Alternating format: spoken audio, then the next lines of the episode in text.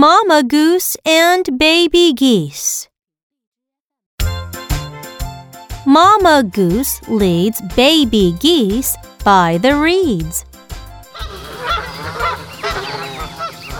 Mama Goose says, Go play, kids. I will wait here. On the road, baby geese see a toad with the soap. They say, Why do you have the soap? I need to soak with the soap foam.